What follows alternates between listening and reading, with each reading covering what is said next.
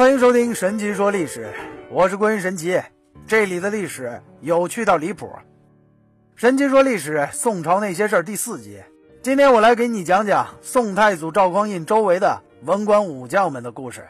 首先来说说杨家将里的大反派潘仁美，在历史上到底是个什么样的人？评书《杨家将》里的反派 Number One 潘仁美，在真实的历史上其实叫潘美。潘美是跟着宋太祖从后周一直到大宋的。话说当年大宋建立之后，有一天，宋太祖赵匡胤在宫里看见一个小孩一问这小孩原来是后周世宗的儿子。太祖立马召集群臣商量，到底该拿这个孩子怎么办？好几个大臣都说。应该马上杀了，以绝后患。只有潘美后退一步，没有说话。宋太祖于是问潘美：“为什么不劝自己杀了这孩子？”潘美说：“我和陛下您当初都是世宗的臣僚，如果我劝您杀，我会对不起周世宗。而正是因为这句话，才有了宋太祖后来那句‘所有的柴氏子孙罪不得加刑’的誓言。相信。”柴氏子孙罪不得加刑这句话，你一定非常熟悉，因为在《水浒传》中的柴进的丹书铁卷，正是来源于这个世界。宋太祖赵匡胤最钟爱的宰相赵普，其实是个小肚鸡肠的人。他当了宰相之后，很多次提起当初欺负过自己的人，宋太祖越听越听不下去，他对这个小肚鸡肠的赵普说：“倘若在凡尘世俗里。”都能认出天子宰相，那人人都去找了。赵普听出了这句话里面的不满，就再也不给宋太祖说曾经有人欺负过自己了，而是偷偷的把那些人全都做了。宋太祖其实并不是不知道赵普的缺点，他知道人无完人。有一次，他称赞前朝的宰相桑维汉，赵普一听很吃醋，他说：“桑维汉这个人贪财好货。”恐怕他真的在世也不能用。宋太祖说：“狗用其长，当护其短。他眼眶也没有多大，赐他十万贯家财就能撑破他的屋子了。”宋太祖说这句话，其实也许是敲打赵普，因为他对赵普就是这样，把赵普喂得饱饱的。但是赵普贪财好货的胃口可比桑维汉一点都不差。赵普是太祖身边的红人。有很多权臣知情善用，走他这边的门路，赵普也从来来者不拒。话说，甚至有一次，赵普收受贿赂的时候，还被宋太祖亲眼目击。话说当时，宋太祖突然驾临赵普家，正赶上吴越国主钱处给赵普送了十个大罐子，赵普还没来得及收藏起来，宋太祖于是就问：“这是什么？”赵普说：“这是海产。”太祖说。钱叔送来的海产肯定是好东西，结果打开罐子一看，发现里面满满都是金子。赵普这一下给吓坏了，赶紧叩头说自己不知道，不知道这是金子。如果要知道，就早早就退回去了。没想到宋太祖只是轻轻一笑，受之无妨。这个傻子吴越国主钱处还以为国家大事儿都是由你这个破书生做主呢。而宋太祖赵匡胤之所以对此事不追究，可能一方面是觉得人无完人，而另一方面，更是因为他知道赵普这小子逃不出自己的手心儿。不过，赵普虽然贪心，也曾经有过他不敢收下的贿赂。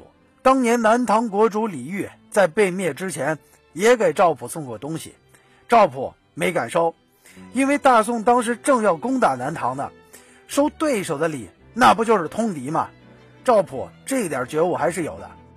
李煜送过来东西之后，他立马向宋太祖报告，宋太祖却又让他收下，并且还让他以朝廷的名义给李煜还个更重的礼。这次事件里，赵普算是奉旨受贿。宋朝的规矩是同时任命两到三位宰相共同决定国家大事，但是赵普当了十年唯一的宰相。由此可见，太祖对他的信任到底有多大。不过，由于缺乏制衡，赵普独自担任宰相期间权势熏天。他曾经在办公室放了一个陶罐，文武百官送上来的奏折，如果不合他心意，他就立马扔到陶罐里，凑满一罐就直接烧掉。有一次，有个官员赵平弹劾他滥用私船盗运木材，赵匡胤本想治赵普的罪，结果赵普这厮的亲信先诬告罪名，把直言进谏的赵丕给流放了，弄得宋太祖赵匡胤也拿赵普没辙。有一次，有个军校曾经送过宋太祖一个手杖。这手杖看起来是个手杖，实际上是一个暗器。只要一拉开手杖，里面就是一柄利刃。但是我们的宋太祖居然把这根手杖给扔了。他说：“如果需要我亲自使用这玩意儿，那事态得他妈严重到什么程度？到那时候，这破玩意儿还他妈管用吗？”话虽是这么说，不过挺好的东西，你要是不用，也可以送人啊。自古以来，有条件的女人都喜欢引领时尚。宋太祖的女儿也是个时尚达人。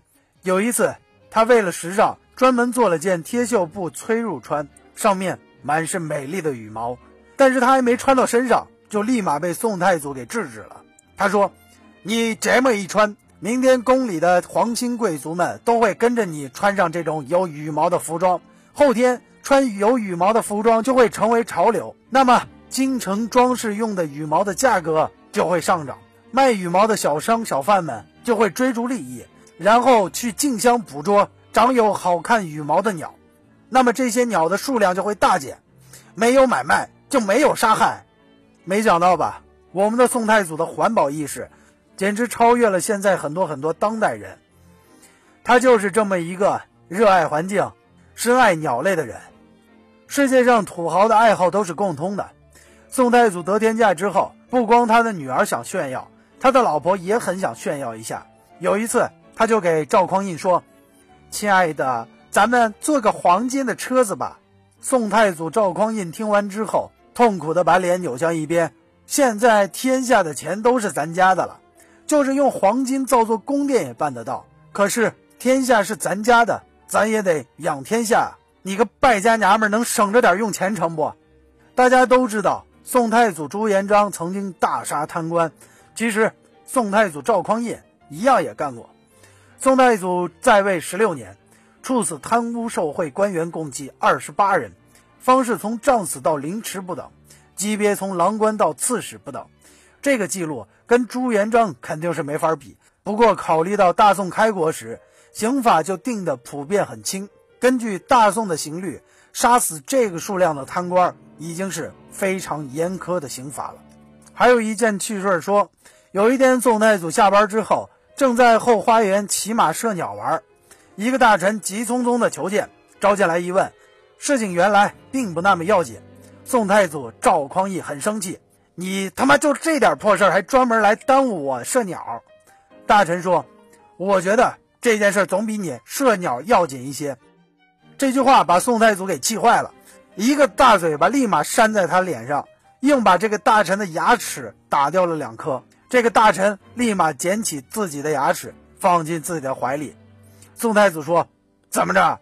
你还要藏起来证据，打算告我不成？”这个大臣说：“我肯定告不了您，不过以后自会有史官记录下你大嘴巴子抽我的事儿。当时的史官记录就约等于现在的新闻媒体政务公开。”其中的区别仅仅是在于，一个读者是后世，一个读者是当事人。宋太祖听完这话以后，感到很害怕，送了这个人很多金银，可能还给他镶了两颗大金牙，想平息此事。不过这件事儿后来还是被报道了，可见当个公众人物真的没那么容易。今天的神奇说历史就先讲到这里，明天我们继续宋朝那些事儿第五集。我来继续给你讲讲宋太祖赵匡胤和他那一大家子的有趣故事。欲知后事如何，且听下回分解。今天的神奇说历史就先讲到这里了。如果你想找到我，想跟我聊聊，请直接添加我的个人微信“郭云奇”，全拼小写。神奇说历史，宋朝那点事儿，我们明天见。